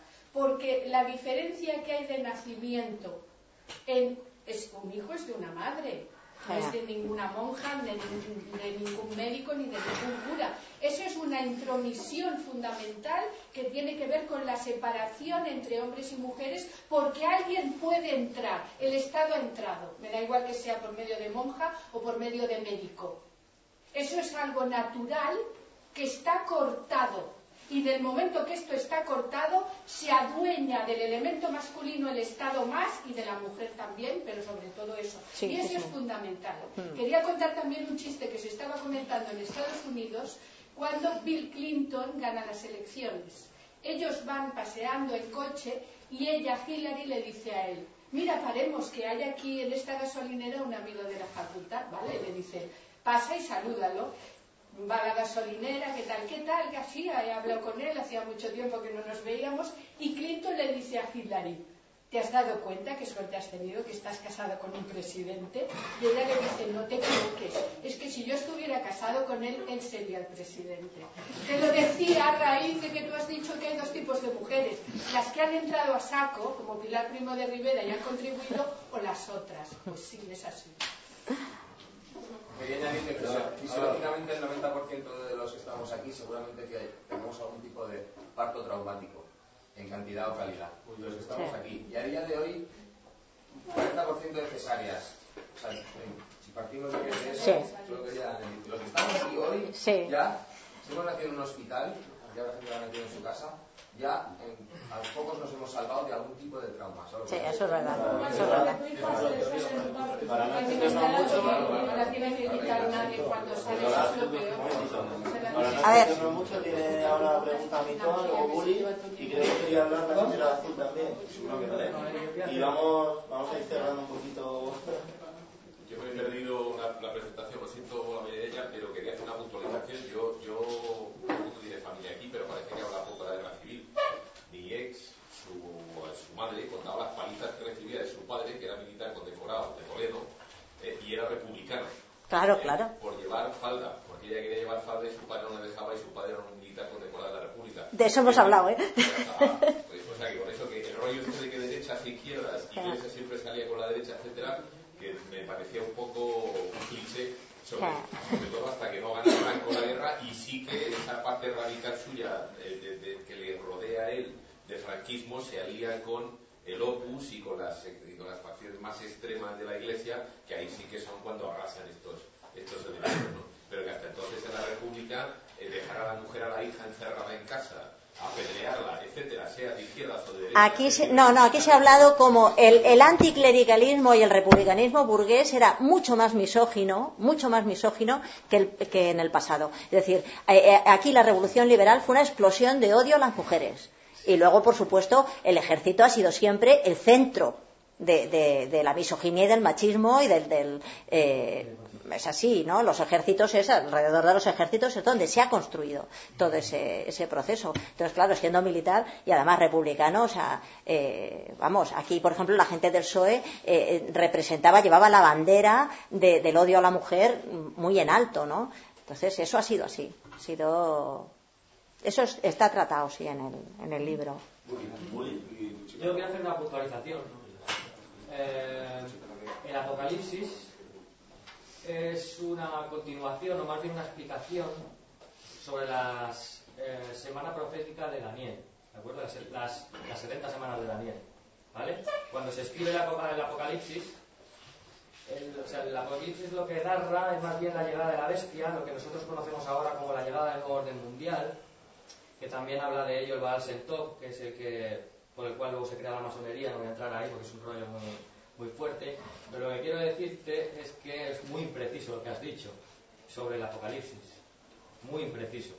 Es es un comentario sobre el apocalipsis de no sé quién. Del Beato de Liébana, sí.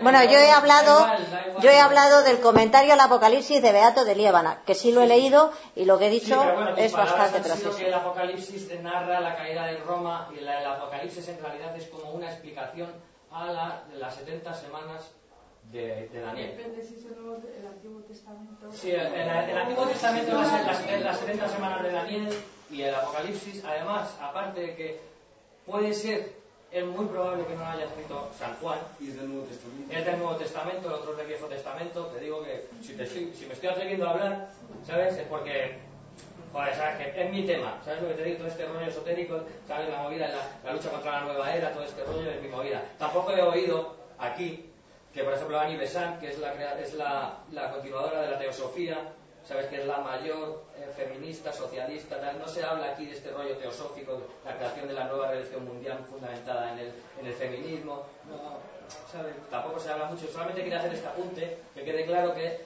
eh, las interpretaciones de del Apocalipsis, nadie tiene una interpretación del Apocalipsis pensando en el nuevo orden mundial, o, lo que escribió Maimónides, que era la llegada del, del mundo por venir. Sé que ese fue el primero que empezó a hablar de una cosa que se llama nuevo orden mundial, que él lo llamaba la llegada del nuevo, del nuevo mundo por venir. Entonces, ¿sabes? Este rollo de pensar que, que, que es lo de la caída de Roma son interpretaciones muy posteriores, ¿sabes? Entonces, solamente quiero decir esto, ¿sabes? Luego ya, pues, cada uno que, ¿sabes? Luego ya, ¿sabes? Podríamos hacer una disertación enorme sobre esto, porque es, y ya está. A vosotros el experto Sí. Más o menos que ese es mi tema. Gracias. Vale. Tenía, tenía la palabra ella y luego, si quieres, ha hecho referencia antes de que trabajas con niños pequeños y ves que pierden la comprensión muy rápido, así que podría explicar un poquito eso. Bueno, es que este es otro tema que traía en otra, en otra cuestión, ¿no? Cuando trataba el, problema. De cómo las mujeres hemos perdido el lenguaje comprensivo hacia la realidad, es decir, no carecemos de los instrumentos para entender el mundo. Eh, eso sucede también con los niños pequeños, sobre todo cuando uno se convierte en receptor de cosas y deja de ser eh, autoconstruido. Es decir, eh, todo proceso humano eh, parte de procesos de autoconstrucción. Por eso en, el libro hemos incluido este término que me parece fundamental. Es decir, nos autoconstruimos. Entonces eso significa que tenemos que tener, que nosotros tenemos que ser activos, no pasivos. Hoy la pasividad es lo que se busca, ¿no? Entonces el estado del bienestar nos ha convertido a todos en seres pasivos y receptores de cosas. Y eso empieza a suceder ya porque hoy la crianza se acomete, es decir, los padres y las madres se consideran el estado del bienestar de sus hijos. Entonces consideran que no deben eh, dejar crecer a sus hijos, permitirles el autoconstruirse, es decir, hacer el esfuerzo, el sacrificio que supone construirse, que supone formarse a sí mismo, y entonces lo que se les debe hacer es entregar las cosas ¿no? Eh, en las manos. Entonces, ¿qué sucede con eso? La gente pierde el lenguaje para comprender el mundo. Y entonces yo me doy cuenta que los niños no me entienden cuando les hablo. Es decir, incluso pueden hablar y no entender. Porque hay un choque, una rotura, ¿no? Nadie puede crecer de esa forma. A nadie se le puede eh, eh, eh, entregar todo. Entonces, las mujeres, por ejemplo, estamos siendo tratadas igual. Estamos siendo tratadas como niños, estamos siendo tratadas, se nos entrega todo, ¿no? No os preocupéis. si tenéis un problema, solo tenéis que llamar a la policía y os lo resuelve, ¿no? Eh, no debéis hacer nada, eh, simplemente acudir a los servicios sociales, acudir a un experto, psicólogo, eh, experto en lo que sea, y os resolverá los problemas. Y a nuestros hijos los tratamos con la misma filosofía. Esa filosofía se ha adueñado de la sociedad. Y entonces esa filosofía nos destruye, es profundamente destructiva. Nos impide, o sea, tener los instrumentos para comprender. Entonces, y eso, claro, yo alguna vez eh, me gustaría también eh, incorporar ¿no? algunos eh, charlas o, o, documentos sobre crianza, porque me parece muy importante. Las cosas que están pasando en la crianza hoy son terribles, ¿no? O sea, porque no dejamos crecer a nuestros hijos, no les dejamos autoconstruirse, no les dejamos constituirse. ¿Tú entiendes entonces que mm, las herramientas de, que, mm, lingüísticas de comprensión necesitan esfuerzo? Efectivamente, esfuerzo y dolor, ¿no? Entonces yo me, eh, yo me sumo a Simone Weil cuando dice lo que nos constituye son nuestros deberes, no nuestros derechos. Porque los deberes son activos y los derechos son pasivos. Porque los deberes son nuestros y los derechos son de otros. Es decir, nos los ofrecen otros. Dependemos de alguien que no somos nosotros. Ah. Sí, pero bueno, eh, el dolor es una cosa subjetiva bueno, y sí, claro. entonces eh, existe en la naturaleza y ayer, ayer, ayer a Máximo Sandín demostró que no solamente somos producto de nuestro, del, sino también del entorno. Sí. Entonces, claro, nos autoconstruimos y nos construye el entorno. También, sí, tienes razón, tienes razón. Hay que, hay que, sí. Claro, no hay que, hay que acotar esa, esa... dolor y sufrimiento a nosotros que estamos en este mundo no cambiarlo. Si tú creces en un entorno natural, por lo que he investigado, la, el proceso de evolución del ser humano tiene sus dolores y, y te tocas y, y, lloras y tal, pero no es... Sí, efectivamente. Nosotros ahora algunos elegimos más sacrificio, más esfuerzo, mm. porque queremos ir en un lado y claro. de la voluntad. No de que cuando tú creces con el ser humano, tú tienes en tu naturaleza el desarrollarte, evolucionar. Sí. No tienes que hacer un esfuerzo de dolor o de sí. sacrificio para desarrollarte como persona. Claro, lo que pasa es que vivimos aquí. Certificarme de otra cosa. Claro. O sea, que en la naturalidad no hay que hacer énfasis en el dolor y en el sufrimiento, ¿sabes? Es un... En eso, en eso coincidimos, no, pero que es cierto, pero vivimos aquí y ahora y es verdad que sin ese, que sin ese elemento no podemos. Bien. Sí. Sí, es verdad, son las 7 y 5, hay que ser. Ah, y media. Entonces, tenemos un ratito todavía, tiene ella una pregunta y tú otra, ¿no? Y mientras los que quieran, pues se pueden ir, tomar, ir a tomar algo. ¿vale? Vale. Dime. Yo, eh, bueno, con lo difícil que es tomar la palabra como mujer en los espacios públicos, no sé si me voy a hacer un lío, pero me intento lanzar. Eh, me parece muy acertada, aparte de tu, de tu tesis, ¿no? por denominarla de alguna manera, sobre todo en lo que se refiere a cómo la mujer eh, ha participado. ¿Te das cuenta? sobre todo cómo la mujer ha participado también a perpetuar el patriarcado, ¿no? Y que eh, nos hemos, bueno, nos hemos no, pero sí muchas mujeres se han asignado ese poder de participación lo que tú decías antes, ¿no? Como por ejemplo en la guerra civil eh, eh, había una cantidad de mujeres importantes que luchaban a favor del fascismo y de, del franquismo.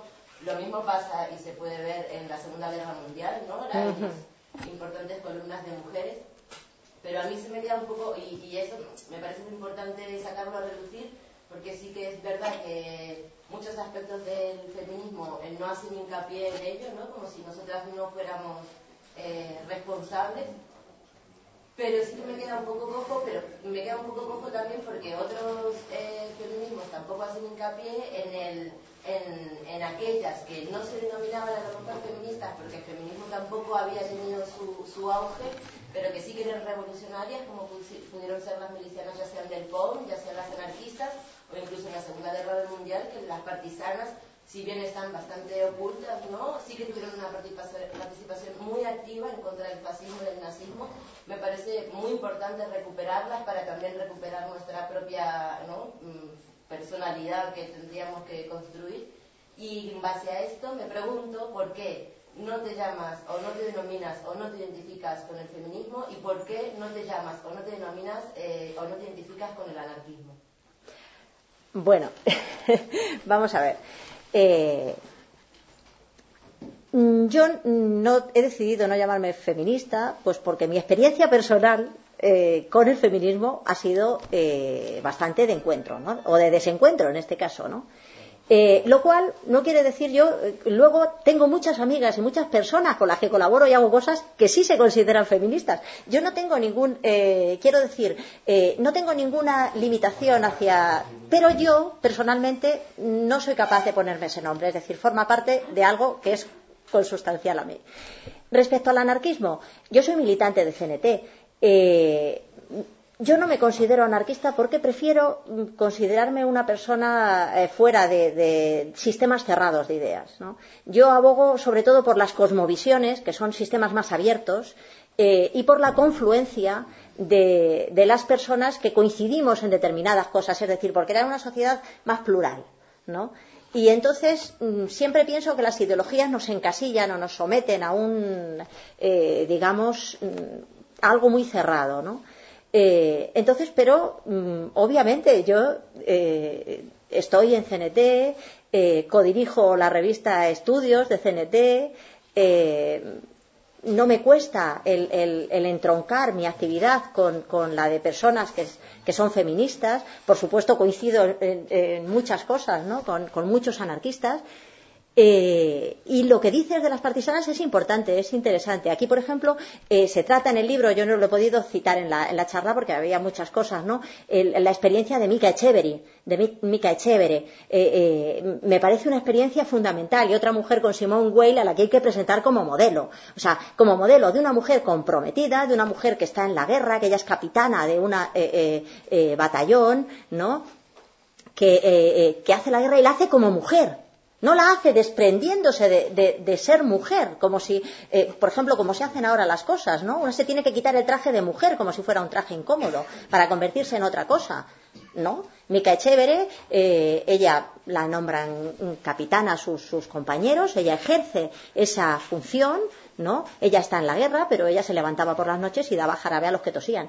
Eh, eso es muy femenino, ¿no? A mí siempre me parece que es algo que, entonces, y hay que rescatar esa experiencia, ¿no? Como cuando se ha hablado del motín contra Esquilache y de otra serie de, aspectos en los que las mujeres hemos sido y hemos estado. Es decir, pero yo lo que creo que, hay que rescatar es esa idea de que las mujeres hemos estado en la historia para bien y para mal, porque somos libres, porque somos seres humanos.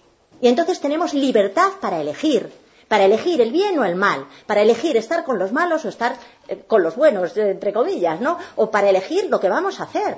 Entonces, lo que se nos está vendiendo, lo que nos vende el feminismo institucional, es que nosotras no somos seres humanos y no tenemos libertad para actuar y que no hemos sido nada.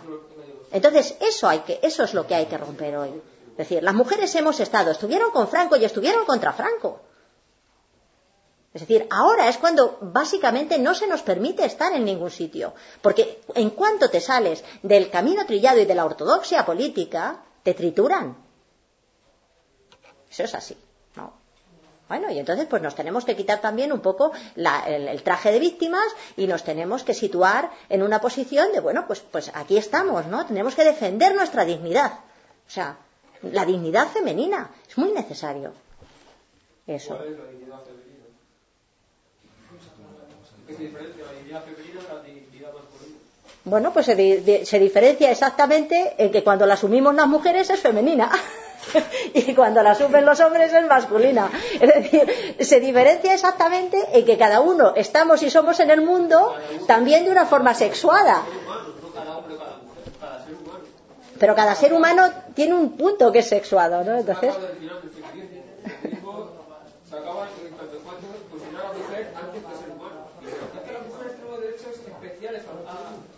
hombres. Somos diferentes seres humanos que los hombres. Eso es, lo que, es la, la clave del feminismo. No, pero hay feminismo de la diferencia también. Ah, todos venimos igual. Es la persona a la que le toca la palabra ahora es esta chica de aquí. Sí. Eh, bueno, lo primero, a ver si me dejáis hablar, ¿vale? pues, eh, bueno, la pregunta que quería hacer básicamente es acerca de qué opinas acerca de esa falsa idea que se intenta retransmitir en los medios de, que la mujer es libre sexualmente cuando en realidad no es así. Claro, bueno, los medios ahora son medios básicamente de adoctrinamiento, ¿no? Entonces, eh, tal vez vivamos la época de mayor represión sexual de toda la historia de la humanidad, ¿no? Eh, a través de un mecanismo curioso, ¿no? Y es que el sexo eh, ha sido puesto en, el, encima de una mesa, se disecciona y todo el mundo opina y tiene que ser público y todo el mundo tiene que. Eh, entonces, sobre la base de, ese, de esos principios, eh, vivimos una época de represión sexual absoluta. O sea, no es posible eh, para nadie. El sexo es una función natural humana. Y, natural en el sentido de que tiene que ser autoconstruido, es decir, es una construcción propia de cada persona, ¿no? Entonces, hoy eso está prohibido. Está prohibido que cada cual busquemos en, el, en, en nuestro entorno y en nuestros procesos personales eh, cuál es la naturaleza de, nuestra, de nuestros deseos sexuales, ¿no? O sea, entonces, por ejemplo, el cine es un gran destructor del sexo, ¿no? Porque ha mm, mediatizado completamente, o sea, eh, entonces ha creado un, corsé por el cual el, todo el sexo tiene que pasar por una serie de, de, Entonces, hoy es imposible, hoy el sexo está completamente... Entonces, a mí me parece que ese que también se tratará en el segundo tomo de este libro, es que hay muchas cosas que se han quedado fuera, ¿no? Entonces, eh, eh, que ese asunto es uno de los asuntos cardinales de, de, de la situación ahora mismo, ¿no?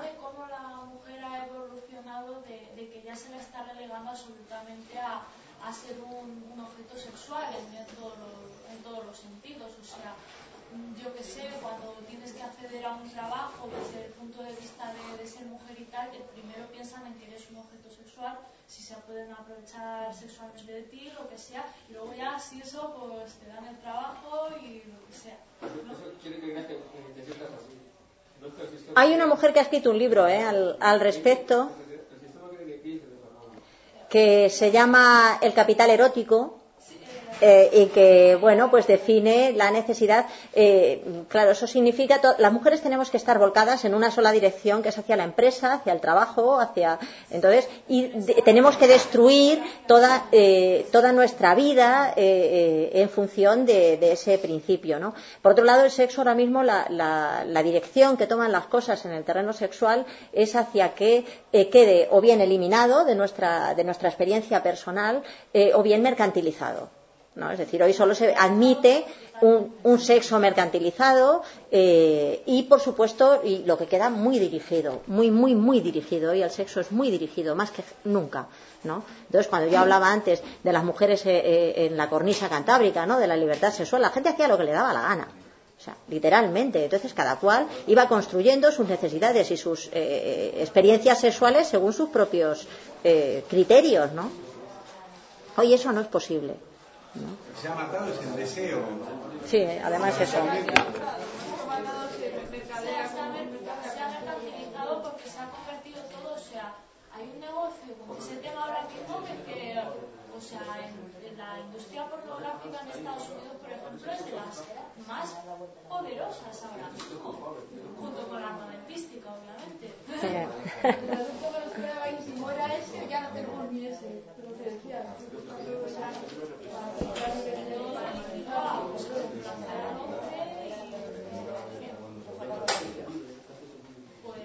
Bueno, pues yo creo que hacemos un, un altito antes de que empiece Félix, ¿no? Venga, muchas gracias, ¿eh? As a new Western Union customer, you can enjoy a $0 transfer fee on your first international online money transfer. Send money to your family and friends back home the fast, easy, and reliable way. Visit westernunion.com or download our app today to get started, and your first transfer fee is on us. FX gains apply, not available for credit cards and transfers to Cuba. Services offered by Western Union Financial Services Inc. and MLS 906983 or Western Union International Services LLC and MLS 906985.